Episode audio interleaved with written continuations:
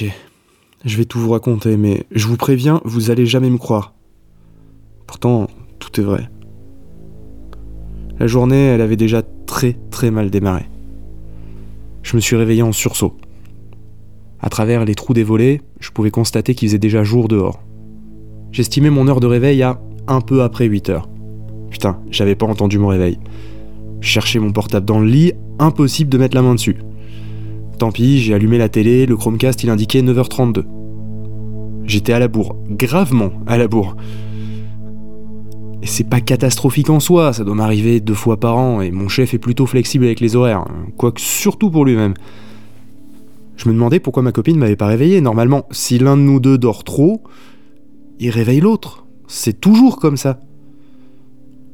J'ai fouillé frénétiquement mon lit à la recherche de mon téléphone pour prévenir mes collègues que je venais de me réveiller, tout en faisant attention à pas le projeter accidentellement en secouant les draps. Impossible de le trouver. Bon, je me suis levé, j'ai allumé la chambre et j'ai repris les recherches. Au bout de quelques minutes, je me suis rendu à l'évidence, aucune trace de ce foutu téléphone. J'avais dû monter me coucher sans. J'étais fatigué hier, mais il me semblait pourtant avoir lu dessus. J'allais mettre mes lunettes, mais j'arrivais pas non plus à les trouver. Elles sont où, bordel? Énervé, j'ai abandonné les recherches. Je suis parti pour prendre ma douche, ça me réveillera. Putain, la serviette était mouillée. On aurait dit qu'elle avait mal séché. Je me suis dit que c'était l'humidité de la pluie, qu'il avait plu toute la nuit. Bon, pas grave, je l'ai prise, je l'ai mise au sale, je suis allé en chercher une nouvelle. J'ai pris ma douche, je voulais m'habiller, mais je retrouvais pas mon pantalon. Tant pis, à ce niveau-là de la journée de merde, j'en ai pris un autre dans le placard, j'ai repris mes recherches. Rien à faire, impossible de mettre la main sur mes lunettes ou mon téléphone.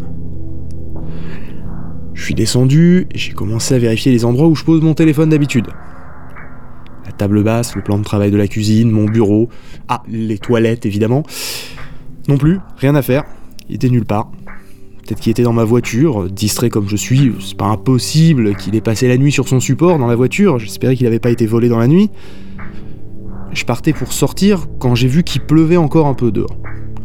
Le sol était donc mouillé, et j'étais encore en chaussettes.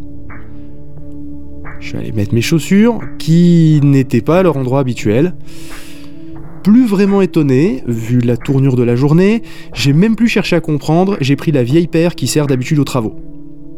Le téléphone était la priorité, il fallait que j'appelle le travail. Chaussures pourries aux pieds, je me dirigeais vers la porte, était fermée. Ma copine était partie, elle avait fermé derrière elle, normal.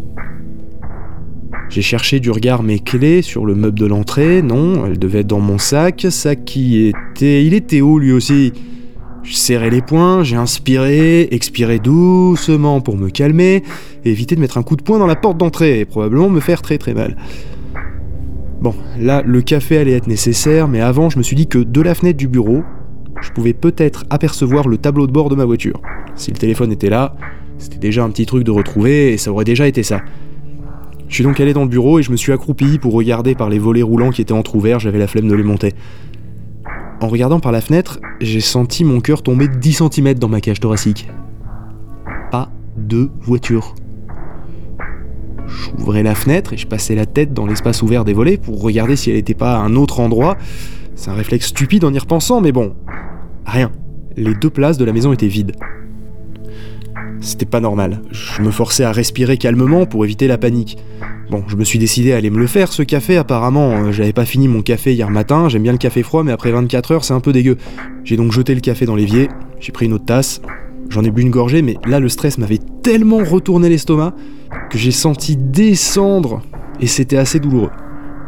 Je savais vraiment pas par quoi commencer. J'ai essayé de commencer par prévenir mon assurance du vol de ma voiture, mais sans téléphone, euh, c'était un peu difficile. Du coup, j'ai tenté l'espace client en ligne et finalement, c'était assez simple et ça m'a pris que quelques minutes. J'ai ensuite envoyé un mail à mon chef et ma collègue pour les prévenir que j'allais pas venir travailler de la journée. Vu que la moitié de la matinée travaillée était passée et que rien ne partait pour se régler vite, autant prévoir large. Jusqu'à ce moment-là, c'était une journée à peu près normale. Oui.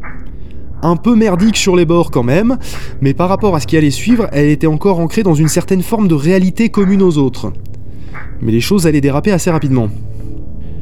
J'ai refait plusieurs fois le tour de la maison, fouillant chaque endroit à la recherche de mon pantalon, mon téléphone, mes chaussures, mon sac et les clés. Parce que sans elles, impossible pour moi de sortir de la maison. Il était quand même peu probable que je sois capable de perdre tout ça à la fois. J'ai envoyé un message via Telegram à ma copine, puisque j'avais toujours pas retrouvé mon téléphone. Je suis enfermé à l'intérieur de la maison, pas de voiture, je ne retrouve pas mon portable ni mes clés, j'ai prévenu l'assurance, je te tiens au courant. Tu passes par Telegram pour me contacter s'il te plaît? Avec deux accents circonflexes à la fin, pour lui faire comprendre que bon, malgré tout, je gardais le moral.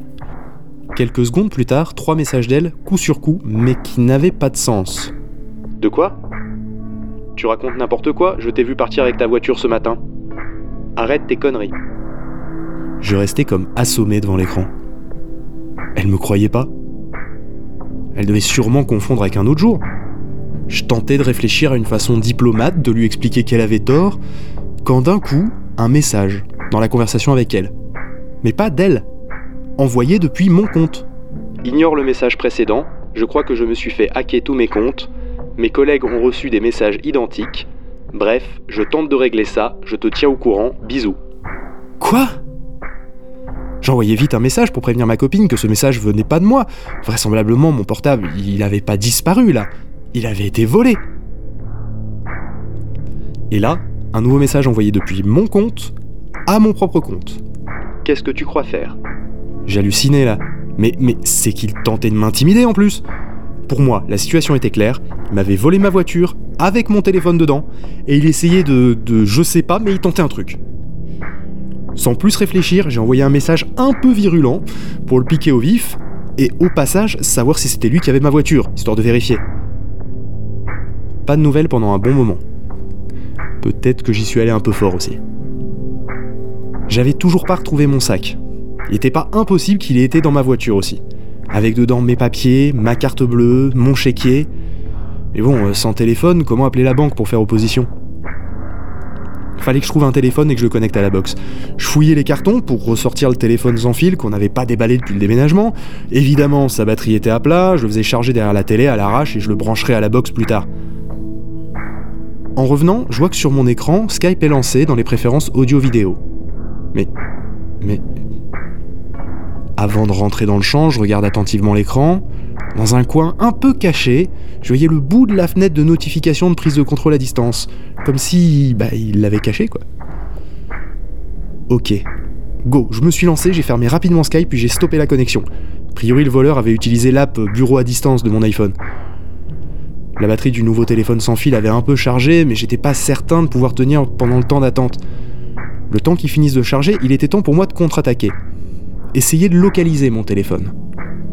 Problème, ni Google ni iCloud voulaient bien accepter mes mots de passe. Il avait probablement piraté tous mes comptes. J'ai dû tester tous les comptes possibles avant de me souvenir que si je ne pouvais pas me connecter à tous mes comptes, je pouvais tenter de me connecter à celui de ma copine.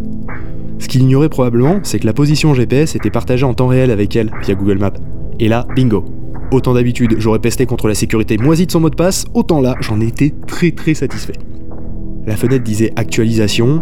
La zone était relativement large, mais je savais que mon téléphone était vers Balma, plein est de Toulouse. C'est-à-dire en fait à l'opposé exact de Toulouse, par rapport à Colomiers, qui est donc à l'ouest, là où j'habite. Maintenant que je savais où il était, je réalisais que sans voiture, j'avais pas vraiment de plan d'action. Mais j'avais localisé le voleur, et c'était déjà ça. Un petit truc qui, enfin, n'allait pas complètement de travers. Le premier depuis mon réveil. La localisation était un peu plus précise et apparemment il était plutôt à l'Union, au nord-est de Toulouse, proche de la rocade. Je suis allé vérifier l'état de charge du téléphone, un quart de la batterie, bon j'attendrai 50% pour appeler. J'en profitais aussi pour enfin aller aux toilettes. Tâche que je repoussais depuis mon réveil, euh, j'ai été bien trop occupé. Mais là, il n'y avait pas grand chose que je pouvais faire de toute façon. Je suis revenu sur l'ordinateur, et j'ai vu que la position avait encore changé. 7 deniers, plein ouest, entre Colomiers et Toulouse. Mon téléphone se déplaçait et, chose plutôt cool, il se rapprochait de moi pour l'instant. Ça sera plus simple pour aller voir le voleur. Je suis resté de longues minutes à suivre son déplacement sur la carte, le voir contourner les pistes de l'aéroport de Blagnac. Mais là, j'avais plus aucun doute. Il se dirigeait vers Colomiers. J'avais peut-être été un peu trop violent dans mon dernier message. Parce que j'avais oublié que le voleur savait où j'habite. Et là, il venait probablement régler ses comptes. Fallait que je trouve un moyen de sortir de la maison là.